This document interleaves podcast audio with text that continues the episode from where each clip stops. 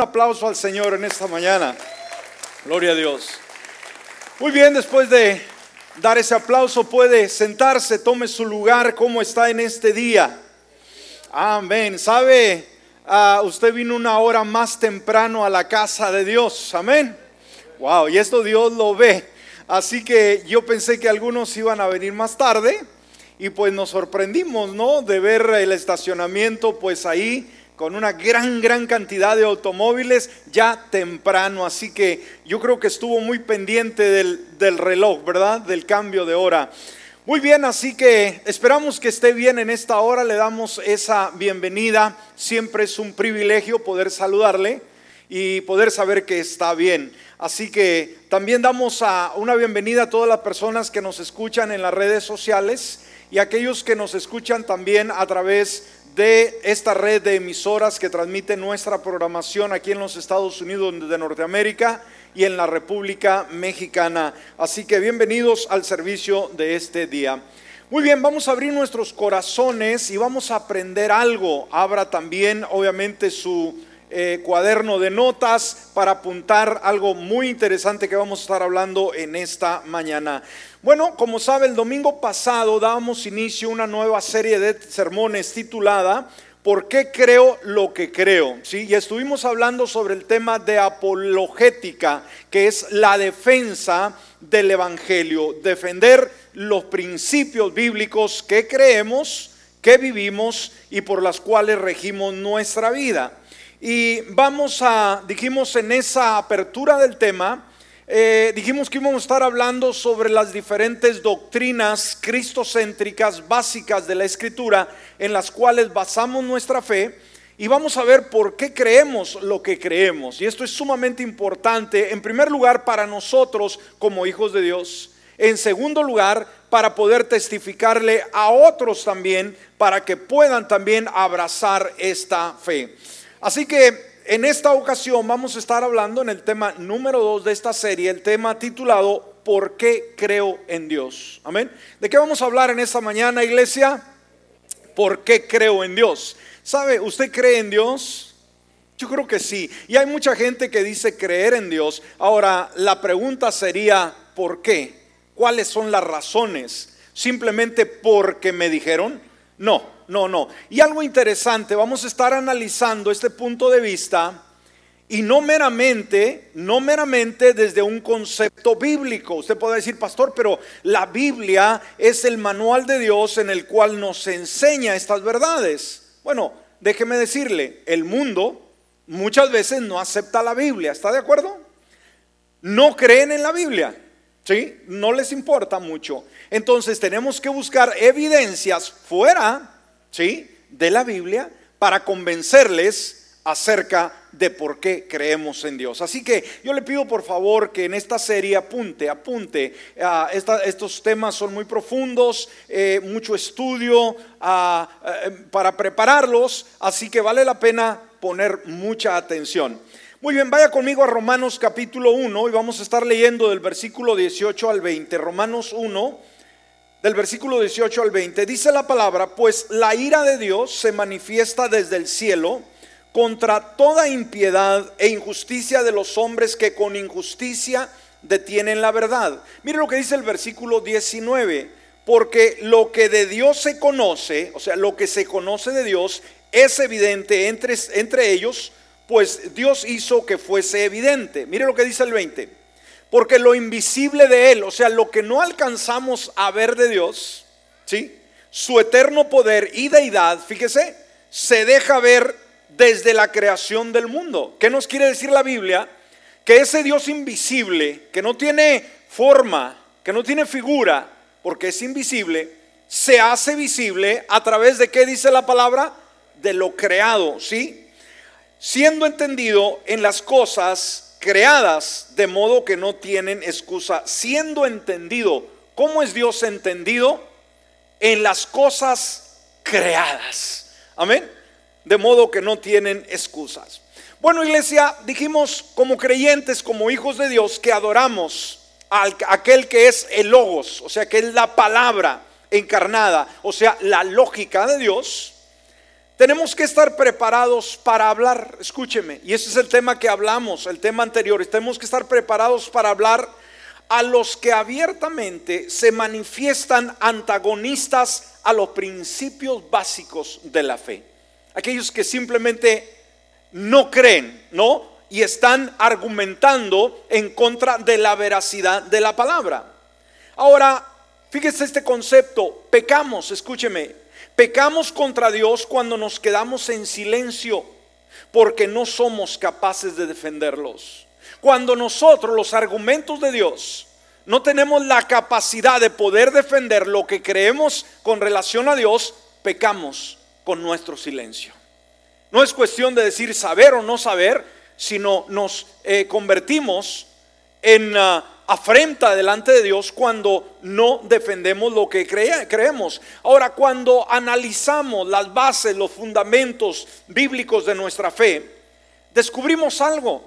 Descubrimos que el enemigo de nuestras almas, o sea, Satanás, usa muchas veces la ignorancia, o sea, el no conocer la palabra, el que usted no conoce por qué cree en Dios, Satanás va a usar ese argumento para atacar nuestra fe para quitarnos los argumentos y cuando experimentamos dificultades, problemas y crisis, Él va a sembrar duda en nuestra mente. Ahora, ¿cómo puedes saber que Dios existe? Esta es una buena pregunta. ¿Cómo? ¿Cómo? ¿Sabe? ¿Podemos ver a Dios? Pregunto. No lo podemos ver con nuestros ojos naturales. No podemos verlo, no podemos oírlo, no podemos tocarlo, no podemos olerlo, no podemos saborearlo humanamente hablando. No podemos pesar, no sabemos cuánto pesa Dios, subirlo a una báscula, es imposible. No puedo ponerlo bajo un microscopio electrónico para mostrarle a tus amigos que es un, a un nivel atómico, para nada. No puedes experimentar con él con ninguna otra cosa. No podemos usarlo como experimento. No le puedes tomar tú una fotografía a Dios para mostrarla a tus amigos, a tus compañeros sucesivamente. Entonces ah, ah, no podemos argumentar esto. Entonces, ¿cómo puedes saber que Dios existe? Y esta es una buena pregunta. Y dijimos, eh, eh, la fe, como lo decíamos en el tema pasado, iglesia, la fe que tenemos como creyentes no es una fe ciega. ¿Me escuchó? Una vez más, no podemos argumentar ni podemos nosotros sostenernos eh, en nuestro caminar con Dios diciendo que nuestra fe es una fe ciega. Yo necesito evidencias, yo necesito que mi mente también juegue parte esencial de este credo. No solamente porque me dicen, sino yo tengo que estar persuadido, porque la peor batalla que tenemos es en nuestra mente. Así que nuestra mente tiene que ejercitarse para poder visualizar a ese Dios que se manifiesta de diferentes maneras. Ahora, ¿cuál es el objetivo nuestro? La gente tiene muchas preguntas con relación a si Dios existe. Ahora, ¿tenemos que darle todas las respuestas a todo lo que el hombre diga? No necesariamente. El hombre formula un sinfín de preguntas. Por ejemplo, si Dios es todopoderoso, ¿será que Dios podrá eh, crear una roca que él mismo no pueda levantar? Esto es absurdo, ¿sí? Entonces siempre habrá preguntas que no tienen sentido y que no necesariamente tenemos que responderlas. Esas que son desviadas, ¿no? Pero sí hay un objetivo que debemos de seguir y es mostrar, escúcheme, clara y ordenadamente que la fe en Dios es mucho más razonable que la incredulidad. ¿Me escuchó? Es nuestra responsabilidad mostrar cada uno, y esto no es para los maestros de instituto, no es para los pastores, solamente por aquellos que dan clases, no, es para usted, es para usted, es para usted, es para usted. Si es un creyente, no importa quién sea, usted tiene que tener eh, la, base, mostrar clara y ordenadamente que la fe en Dios, escuchemos, usted tiene que ¿sí? llevarle a un mundo, a una sociedad, comprobar de una forma ordenada, clara, que la fe en Dios es más razonable que la incredulidad. Si un incrédulo está argumentando con usted con relación a Dios, usted debe de estar o tener mejor partida. Debe de estar en mejor lugar. En poder comprobar que tiene más razón la fe en Dios que el incrédulo en sus eh, filosofías. ¿Estamos? Entonces queremos testificar que nuestra fe, escúcheme, la fe en Dios no es una superstición divorciada de la razón y los hechos. Si alguien nos pregunta la razón de nuestra fe, hay evidencias, hay respuestas que tenemos que darle. No podemos decir es que no sé, es que no hay. No, sí hay. Y aunque debido a nuestras limitaciones humanas, obviamente, pueden quedar áreas oscuras, hermanos. No todas las respuestas van a convencer al mundo. Amén, estamos eh, conscientes. No podemos resolverlo todo. Estas de ninguna manera, aunque queden ciertos vacíos ahí, a las conclusiones lógicas de aquellos puntos que son suficientemente claros, van a poder dar fe a una mente que quiere y que anhela conocer de Dios. Así que si está apuntando, vamos al punto número uno, el punto número uno en esta hora. Y el punto número uno nos habla con una pregunta. La pregunta es sencilla, ¿existe Dios? Amén. Y una vez más, hermanos, esta enseñanza se aplica en primer lugar a nosotros. Usted que está sentado en una banca, usted que profesa a Jesucristo como su Salvador personal, esta pregunta es para usted en primer lugar. Y una vez que usted entiende eh, eh, toda esta verdad, ahora debe de estar capacitado para contestar alguna pregunta, algún compañero de trabajo, algún familiar que le pregunte directamente a su cara, ¿existe Dios? Usted no se debe de intimidar, usted debe tener dos eh, basados en la palabra y en evidencias que comprueban la existencia de Dios. ¿Hay evidencias de la existencia de Dios? Esa es otra pregunta. Buena, bueno, la respuesta es esta. La existencia de Dios no puede ser probada ni desmentida. Escúcheme, la existencia de Dios no puede ser probada o desmentida. Decir, bueno, existe o no existe. Ahora, la Biblia, que es la palabra de Dios, dice que debemos de aceptar por fe el hecho de que Dios existe. Cuando decimos que Dios, el hecho de la existencia de Dios no puede ser probado, es que no podemos nosotros de una manera como humana decir, yo estoy aquí y quizás me estoy tomando una botella de agua. Esto es una verdad, ¿sí? Visible. A Dios no lo podemos limitar a un ejemplo como este. ¿Sí me explico? Simplemente no, tenemos que aceptar por la fe el hecho que Dios existe. Por eso Hebreos capítulo 11, versículo 6 dice esto. Pero sin fe es imposible agradar a Dios. Entonces, obviamente, para poder ver a Dios, para poder creer en Dios, necesitamos fe. El incrédulo, porque no ejerce una fe en Dios, obviamente va a ver a un Dios distante, aunque las evidencias muestren que Dios sí existe. Pero si no hay fe, simplemente no se cree en Dios. Porque es necesario, o sea, es una necesidad que el que se acerca a Dios crea que le hay. Cuando usted abrió la puerta de su corazón, usted tuvo que suponer, tuvo que aceptar que hay un Dios maravilloso que es capaz de perdonar sus pecados y darle nueva vida. Amén. Es necesario que el que se acerca a Dios crea que lo hay y que Él es galardonador de los que lo buscan. Entonces, si, si Dios, hermanos, a través de la escritura así lo declara, de esta manera, simplemente podría aparecer y demostrarlo a todo el mundo que Él existe. ¿Sí? Él podría hacerlo, pero si lo hiciera, no hubiese necesidad de fe. Un argumento obviamente que Dios persigue es que tengamos fe en Dios. Y esta la fe es de suma importancia. Ahora, Dios se podía hacer palpable, visible al mundo, pero la fe dejaría de existir. ¿Me explico, iglesia? Todos nosotros vemos a Dios a través de la fe. Yo creo, sí, pero no creo porque me dicen que hay un Dios. Una vez más, la Biblia lo corrobora, pero lejos o fuera de la Biblia hay evidencias en nuestro mundo que me comprueban que Dios existe. Pero yo tengo que creer que así es. ¿Está conmigo?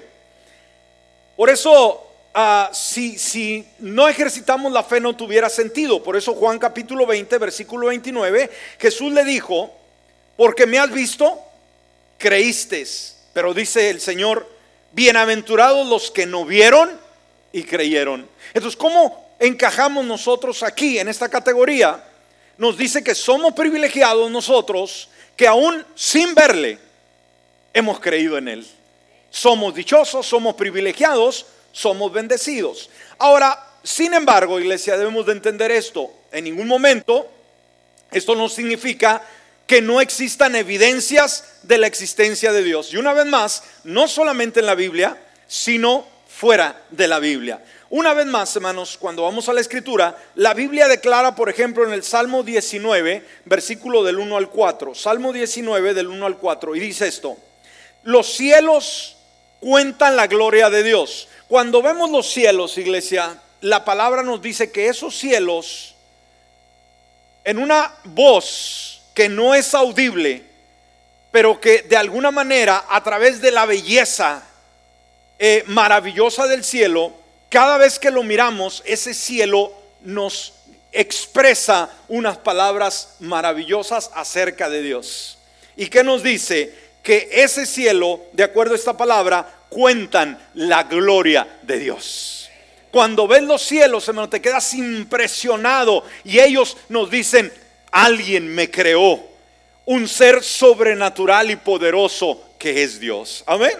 Ahora, dice el firmamento anuncia la obra de sus manos. Wow, cuando vemos el cielo, la creación, el firmamento, nos dice que Dios fue el que eh, lo hizo. Un día emite palabra a otro día y una noche a otra noche declara sabiduría. No hay lenguaje ni palabras ni es oída su voz. Por toda la tierra salió su voz y hasta el extremo del mundo sus palabras. O sea que todo lo creado simplemente nos habla de un Dios diseñador maravilloso. Ahora, un hombre desafiante ante Dios se paró en una ocasión y le dijo esto. Dios si realmente existes, muéstrame una señal. ¿Ha oído usted este tipo de personas? Dios, si tú existes, que me caiga un rayo. ¿Lo han oído? Y no les cae el rayo, ¿no? ¿Y qué dicen? Ya ves, Dios no existe. A lo mejor usted en algún momento de su vida retó a Dios de esa manera.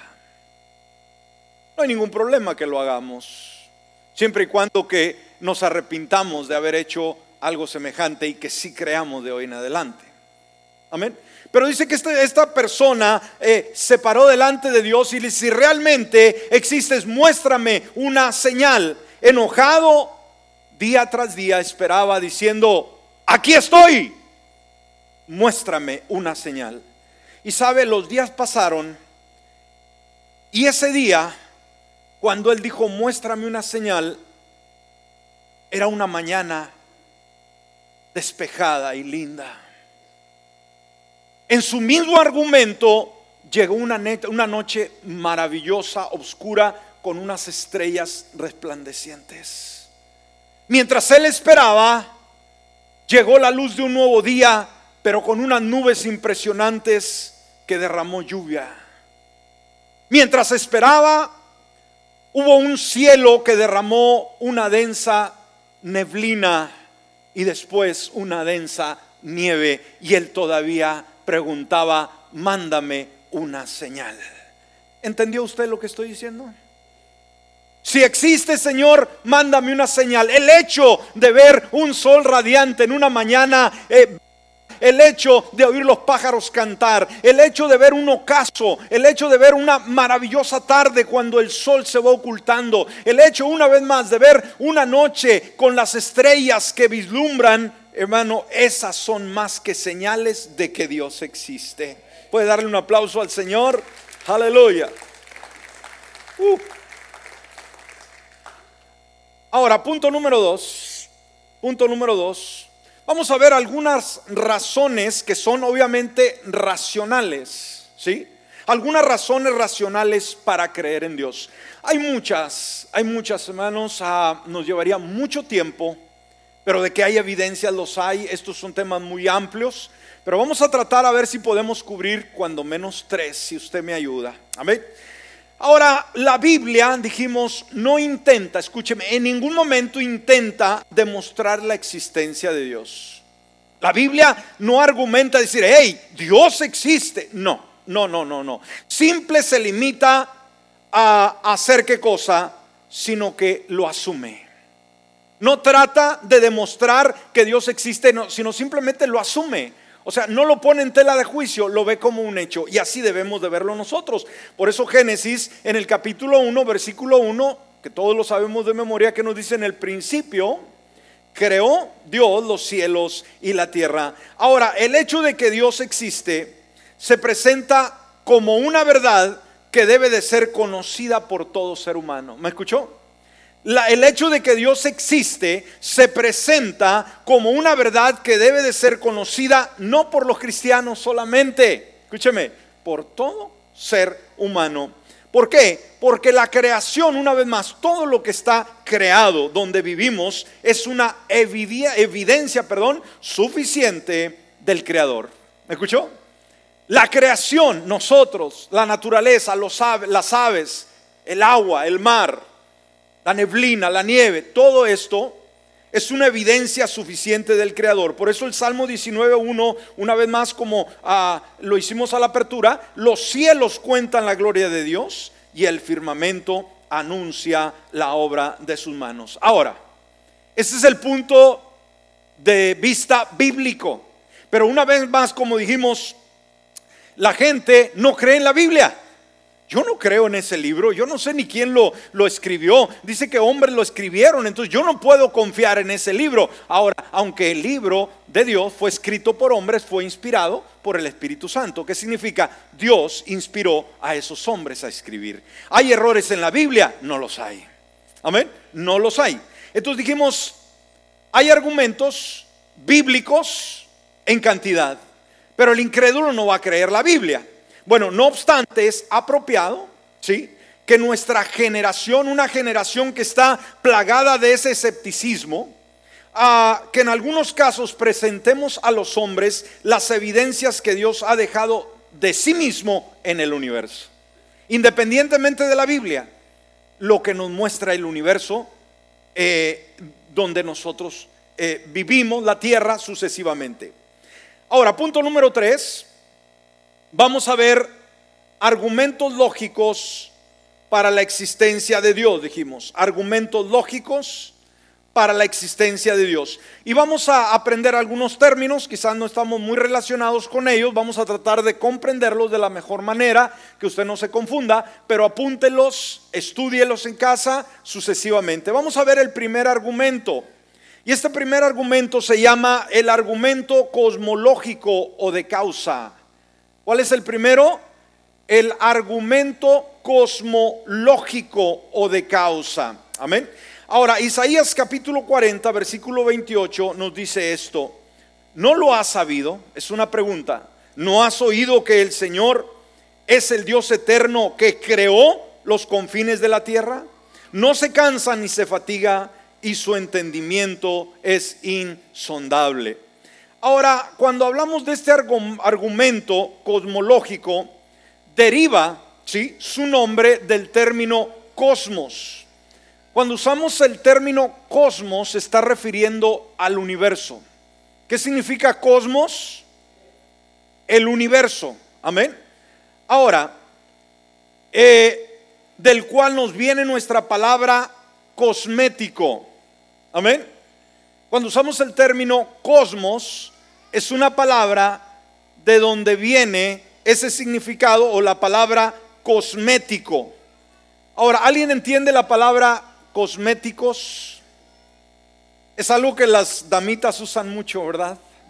Antes de venirse a la iglesia se paran en un espejo y sacan un, un estuche con un sinfín de cosas, pinturas y cuánta cosa.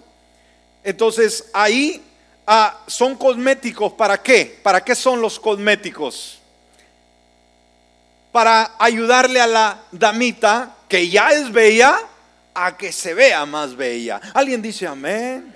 uh, ajá, eso me gustó. Qué bueno, qué bueno. Entonces, esta palabra obviamente trae una connotación, un significado de ordenado y bello. Cuando hablamos nosotros de este término, hermanos, cosmológico, viene de alguna manera de aquello que es cosmético a lo que es bello y es ordenado. Porque una vez más usando el ejemplo de las damitas, cuando ya se pintan, el hecho de que se pinten, ¿quién más se pinta? Aparte de las damitas en los circos, los payasos. Ahora, ¿podríamos decir que las damitas se asemejan a los payasos? No, para nada, para nada, ¿no? Una damita se ve bien, ¿por qué? Porque es exquisita en su forma de maquillarse, ¿sí? No, viene dispareja, ah, usa todo, todo muy de acuerdo con el color, con la, el color de piel, de ropa, sucesivamente. Entonces es algo bello. Ahora veamos dentro del universo, universo, perdón, hay tantas evidencias de orden que sería imposible enumerarlas. Dijimos, cuando hablamos de este término nos habla de belleza y orden. ¿Ok? Cuando escuchamos este término, eh, este concepto cosmológico, una vez más, ¿qué condenota cosmológico? Belleza y orden. Este es un argumento muy evidencial, lejos de el concepto bíblico, para que nosotros podamos decirle al mundo que duda de Dios. Ahora, este hombre, Sir James Jeans, dijo que, que fue uno de los más grandes astrónomos modernos. Él dijo, cuando más examinamos las inmensas expansiones del espacio, mientras más lo analizamos, y la tremenda complejidad de estas cosas, tanto más parecía el universo ser un gigantesco pensamiento de un gran matemático. Mientras más analizamos este vasto universo, nos damos cuenta que detrás de él había un gran matemático, un genio. ¿Quién sería él? Dios. Amén. Entonces, este eh, concepto cosmológico se basa en leyes, hermanos, una vez más, no de la Biblia, en leyes científicas y filosóficas. Amén. Este es un argumento muy bueno, iglesia, que usted debe acaparar. ¿Me escuchó? Si yo no creo en la Biblia, ok, dejemos la Biblia a un lado. Vamos a hablar sobre eh, leyes científicas y filosóficas ah, y que casualmente la Biblia trata. Amén. Aunque tratemos de alejarnos de la Biblia, la Biblia nos lleva a ello. Eh, ahora, el argumento cosmológico intenta probar la existencia de Dios observando el mundo que nos rodea. ¿Sí? Hace muchos años los, los científicos, por ejemplo, decían que el universo era infinito. Es decir, que siempre ha existido y siempre va a existir. Esto lo basaban en una famosa frase de Antoine Lavoisier, que dijo, la materia no se crea ni se destruye, solo se transforma. Algo que enseñan todavía en la escuela, obviamente, y la cual es un principio de la ley de termodinámica. Por lo tanto, se decía que el universo siempre ha existido. Anteriormente, la gente argumentaba que el universo o la vida o el planeta o el mundo en general, que era algo que siempre existió, que no tuvo un principio y que simplemente iba a existir por siempre. Ahora, esa posición, hermanos, esa posición iba en dirección, en dirección contraria a la Biblia, a la palabra de Dios, la cual enseña que todo tuvo un principio y que todo fue creado por Dios. Por eso Hebreos 11.3 dice, por la fe entendemos que Dios creó el universo por medio de su palabra. ¿De qué manera creó Dios al universo? Por medio de su palabra, de modo que lo que ahora vemos fue hecho de lo que no se veía. Sin embargo, los filósofos y la misma ciencia encuentran un problema en este argumento de que el universo siempre ha existido. Cuando se habla de otro principio también, como es esa ley de la termodinámica, la cual dice que todo efecto tiene una causa. Amén. Todo efecto tiene una causa. Ahora, ¿cuál es esa causa? ¿Cuál es esa, esa razón? Ahora, solo un ser, escúcheme, personal, inmensamente poderoso, sin limitaciones y sabio, pudo haber dicho, haber sido mejor dicho, esta causa. Esa causa es Dios. Amén. Veamos rápidamente, vamos a resumir de cómo se debería ser, cómo debería ser ese Dios que fue capaz de crear un universo como el nuestro. No lo podría hacer usted, ni lo podría hacer yo. Tenía que tener ciertas cualidades y vamos a ver rápidamente, voy a enumerar algunas, no voy a hacerlo todo para avanzar. En primer lugar, él debe ser de, naturaleza sobrenatural. Amén. Puesto que él creó el tiempo y el espacio. En segundo, ese ser debe de ser omnipotente, que significa excesivamente poderoso. Que debe ser eterno, o sea, autoexistente, que no fue formado, no fue creado. Él debe ser omnipresente, o sea, Él creó el espacio y no está limitado a Él.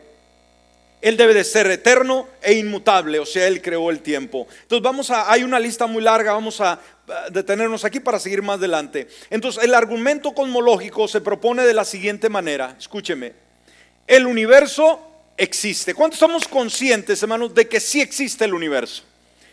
Seríamos ignorantes decir, no, no existe el universo. Wow, ¿no? Ahora, todo lo que existe tiene una causa. ¿Me escuchó? Si hay un universo creado, entonces hay una razón por qué este universo fue creado. Por el, el, tanto, el universo sí tiene una causa, por lo tanto, Dios sí existe. ¿Escuchó? Porque hay una causa, una razón, entonces Dios sí existe. Entonces, este argumento cosmológico significa que cada efecto debe de tener una causa. ¿Escuchó? Este universo y todo lo que en el, en el hay es un efecto. ¿Sí? Es un efecto. Debe haber alguna causa para que todo existiera. Entonces, a la larga, debe haber eh, esa causa que demostró a que todo existiera y eso algo que ocasiona una causa es Dios. Entonces ahí está el primer argumento. Vamos rápidamente para avanzar. En segundo lugar, vamos a ver el argumento teleológico, teleológico, no teológico. Amén. No es teológico, sino teleológico. Amén. ¿Lo apuntó? ¿Cuál es el argumento que? Teleológico. Amén no es teológico, teleológico. Ahora, mire lo que dice Job capítulo 42, versículo 1 y 2. Entonces Job respondió al Señor y dijo, reconozco que tú todo lo puedes y que no hay plan que te sea irrealizable. O sea, no hay cosa que tú no puedas hacer. Ahora, para describir este término, la teleología, escúcheme, es el estudio de la evidencia del diseño y del propósito en la naturaleza. Amén. ¿Qué es la teleología? Perdón, teleología. El estudio, amén, de la evidencia del diseño y propósito en la naturaleza. Este, e, este concepto, iglesia, este argumento es muy sólido. Ah, porque nos lleva al hecho de que si existe un universo, un, un universo, ¿por qué existe? ¿O para qué existe? Amén. La palabra griega telos significa finalidad o propósito. ¿Qué significa la palabra telos? La finalidad o propósito. De modo que la teleología es aquel concepto, escúcheme, de la filosofía que ve en el universo todas las cosas están destinadas para un propósito, para una finalidad. Una vez más, la teleología es el concepto de la filosofía, fuera de lo que es la Biblia, que ve que en el universo todas las cosas, todas están destinadas para un propósito y una finalidad. Entonces quiere decir que todo lo que fue hecho fue hecho con una razón. Muy bien. Ahora, por ejemplo, si usted va caminando en la playa y encuentra un reloj en la arena y usted lo recoge, ya le pasó lluvia, ya le pasó viento, ya está oxidado, y usted lo ve Y dice, qué casualidad, este reloj simplemente surgió de la arena, ahí fue creado. No, nos damos cuenta que ese reloj tiene una marca. Y desde que tiene una marca, ¿qué quiere decir? Que ese reloj fue hecho por una persona para un propósito. ¿Me escuchó? ¿Para qué son los relojes? Para medir el tiempo. Ese es un propósito. Amén. ¿Para qué es esa silla donde usted está sentado? Para que usted pueda sentarse, descansar. Entonces, esa silla fue creada por casualidad. Pregunto, el creador de esa silla vio nuestra forma de cómo podíamos estar a gusto y le dio forma, cumplió con un propósito. Todo lo que hay tiene un propósito, los coches, la luz, los aparatos electrónicos, el celular, todo cumple con un propósito. Entonces, ah, si tiene marcas, obviamente tiene un diseñador. Ahora, cuando vamos al universo, ¿tiene marcas? Pregunto. Ajá, sí tiene marcas. ¿De qué manera? Es asombroso. Es impresionante. Podía alguien dibujar en un, en un papel el universo y así crearlo? No. Entonces tiene marcas de un autor, de un genio, no como usted y como yo. ¿Sí me escuchó? ¿Sí me explico? Cuando le preguntaba, ¿el universo tiene marcas? Usted no va a andarle buscando, dice Dios, lo hizo. No, usted no tiene que buscar la firma de Dios. Cuando lo ve, usted pregunte, ¿quién sería capaz de hacer esto? Ahora, ¿usted cree que hubo alguien capaz de crear un reloj o una computadora? ¿Cuántos entienden las computadoras, hermano, lo que tienen adentro? Para nada. Pero hubo un genio, una persona que le dio diseño y que cada alambre que corre dentro de ese aparato, hermano, fue puesto con propósito. Amén. Y por eso hay las diferentes marcas de computadoras. Cuando vamos al cielo, al universo, mejor dicho, hermanos, podemos ver la marca, pero no de un ser humano. Vemos la marca de un ser sobrenatural llamado Dios. Porque no hay nadie más que Él que pueda hacer algo semejante. ¿Está de acuerdo? Ahora, el argumento teleológico es simple y formulado de esta manera. En primer lugar, todo diseño es causado por un diseñador. ¿Me escuchó? La ropa que usted trae, hermano, los zapatos que usted trae, el vestido que usted trae, trae marca, ¿verdad? No me diga de qué marca. No levante su bolsa y diga, pastor. Una vez más, todo lo que existe trae una marca de un diseñador. ¿Estamos de acuerdo? Segundo, el universo y muchos sistemas orgánicos tienen diseños altamente complejos. No es crear una computadora, no es crear un motor. Esto es mucho más complejo que ello. En tercer lugar, por lo tanto, el universo y todo sistema orgánico complejo son diseñados. ¿Me escuchó? Detrás de cada diseño complejo hay un diseñador. El universo tiene un diseño complejo, por lo tanto, el universo tiene un diseñador. ¿Y quién es ese diseñador? Es Dios. Amén. Ahora, deje de darle rápidamente unos minutos, hermanos. El universo entero parece diseñado ¿Para qué fue diseñado este universo? ¿Para qué cree usted que fue diseñada la Tierra, hermanos? Sencillo. ¿Usted y yo podemos vivir en Marte, en Júpiter, en Saturno, en Neptuno? No. ¿En la Luna podemos vivir?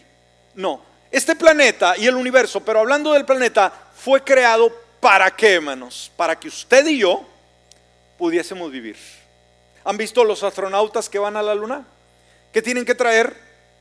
Un traje especial y tienen que traer, hermanos, eh, una cubierta en su, en su cara, no pueden respirar allá arriba, tienen que llevar oxígeno sucesivamente. ¿Por qué? Se salen de la órbita, se salen del planeta Tierra. Entonces, el universo entero parece diseñado para la vida. Aunque no se limita a la vida humana, nos damos cuenta que existen animales, que existen plantas, que existen peces, pero que también que existen estrellas resplandecientes que tienen vida de alguna manera, relampaguean, hay un sol, hay una luna. Déjeme darle esto, hermanos, y déjeme tomar un, un tiempecito extra. Por ejemplo, consideremos la masa y el tamaño de este planeta en que hemos sido colocados. Nosotros vivimos en el planeta Tierra. Pero quizás no, no lo analizamos y lo vemos muy sencillo, pues no.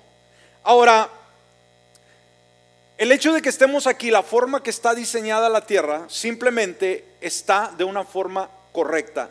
Se ha dicho, escúcheme, si la Tierra fuera un 10% mayor o menor de lo que es, no sería posible la vida en este planeta. Además está justamente a la distancia, escúcheme, el, el, planeta Tierra está puesto a una distancia única del Sol, ni más ni menos. Está justamente a la distancia correcta del Sol y así recibimos la cantidad correcta de calor y de luz. Si la Tierra estuviera más lejos del Sol, ¿qué pasaría? Nos congelamos. Y si estuviera más cerca, simplemente no podríamos sobrevivir, nos quemáramos. Ahora, consideremos el asombroso hecho de la inclinación del eje de la Tierra. La Tierra gira sobre un eje, si usted no lo sabía. Ninguno de los otros planetas está inclinado como el nuestro a 23 grados. Mm. Ningún otro planeta. Nada más este. Wow. ¿Casualidad? Si para venir aquí a la casa de Dios, hermanos, tuvimos que subirnos en un carro que no sabemos cómo funciona, que nomás le ponemos la llave y nos venimos, pero no, no sabemos ni, ni nos interesa el caso que nos traiga. Imagínate que Dios nos puso en una tierra donde su eje, dijimos, está a 23 grados. Bueno, Ahora, este ángulo permite que la Tierra voltee lentamente todas las partes de su superficie ante los rayos del Sol. Esos 23 ah, grados, hermano, le permite a que la Tierra vaya girando para que el Sol le vaya pegando en su parte. Y se pone el ejemplo como ha visto usted cuando en las rosticerías que ponen los pollos a hornear y ya no, le dé hambre, ¿verdad? ¿Qué hace una rosticería? ¿Cómo va dando vuelta, hermanos? Para que los pollos uniformemente se vayan cociendo. ¿Sí? Ah, si su eje, escúcheme, no tuviera inclinación, se acumularían grandes masas de hielo en los poros y la parte central de la tierra se volvería intensamente caliente. Dios sabe lo que hace, hermanos. Lo puso a ese grado. Otro sorprendente aspecto de nuestra relación con el sistema solar es nuestra luna. ¿Cuántos han visto la luna maravillosa? Tan linda, ¿verdad? A veces no la apreciamos, no sabe usted la función de la luna. Muchas personas no comprenden que sin la luna sería imposible vivir, imposible vivir en este planeta. Por eso dele besos a la luna de vez en cuando. Dígale, gracias luna. Si alguien tuviera alguna vez el éxito de sacar a la luna de su órbita, toda la vida se acabaría en este planeta. Dios ha provisto la luna como una sierva para que, escúcheme, la luna, hermano, para que limpie los océanos y las costas de todos los continentes. Sin las mareas que crea la luna, ah, la luna crea la marea en el mar, fíjese.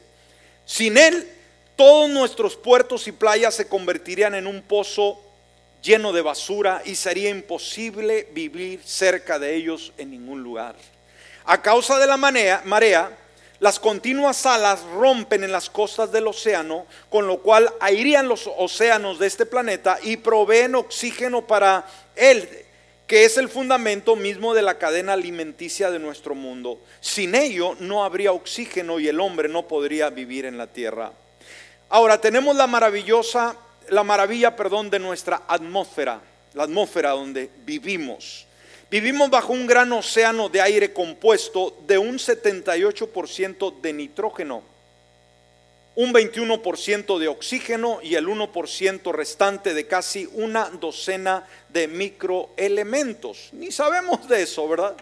Ahora, los estudiosos de otros planetas del universo estelar demuestran que ninguna otra parte del universo conocido está compuesto de estos mismos ingredientes ni de nada que se parezca a esta composición. Estos elementos no están combinados químicamente, sino que se mezclan mecánicamente en forma continua mediante los efectos de la marea que la luna produce sobre la atmósfera. Una vez más la luna. La luna produce el mismo efecto sobre la atmósfera que sobre los mares y siempre provee la misma cantidad de oxígeno. Aunque el hombre descarga una tremenda cantidad de dióxido de carbono en la atmósfera, este es absorbido por el océano y el hombre puede continuar viviendo en este, en este planeta. Wow. Ah, por ejemplo, ya para cerrar, tenemos también la maravillosa obra como es el ojo humano, hermanos, el ojo humano. ¿Cómo podría alguna persona observar un ojo humano y suponer que apareció por la casualidad? Algo de lo más lindo que tenemos son nuestros ojos. Los evolucionistas nos dicen que donde hay necesidad, la naturaleza proveerá lo que necesita. ¿Puede imaginar usted que nosotros necesitamos visión? Nadie eh, jamás viviría o existiría si no pudiera ver, pero la ha necesitado, ¿sí? Para ver. Así que la naturaleza creó el ojo. Imagínese, creó dos ojos en un plano horizontal, de modo que no solo viéramos, sino que también tuviéramos un telémetro para determinar la distancia. Sir Charles Kohn, famoso eh, fisiológico inglés de la Universidad de Oxford, que escribió una obra clásica sobre el ojo humano, dijo, detrás del intrincado mecanismo del ojo humano hay asombrosas vislumbres de un plan maestro. Algo único que solamente un ser extraordinario, bello, increíble y poderoso pudo haberlo hecho. Y ese es Dios. No somos obra de la casualidad. Vamos a detenernos, hay mucho, mucho que dar pero ya el tiempo se nos terminó. Póngase de pie en esta hora. Vamos a, continuar en la siguiente. Así que, iglesia, tenemos nosotros, cada uno particularmente, tener esa certeza de que simplemente creo lo que creo. ¿Sí? Yo creo lo que creo. ¿Y por qué creo en Dios? Aquí pudimos ver algunas razones y dimos dos ejemplos, dos puntos de vistas que nos hablan acerca de este Dios maravilloso. Independientemente de la Biblia, vimos algunos pasajes bíblicos, pero también vimos estos conceptos que están muy plasmados y que dan fe, evidencia de un Dios grande como es el argumento cosmológico o de causa, sumamente interesante. Y también el segundo, que es el argumento teleológico, que nos habla de que todo fue creado con un propósito, con una finalidad. Cierre sus ojos en esta hora.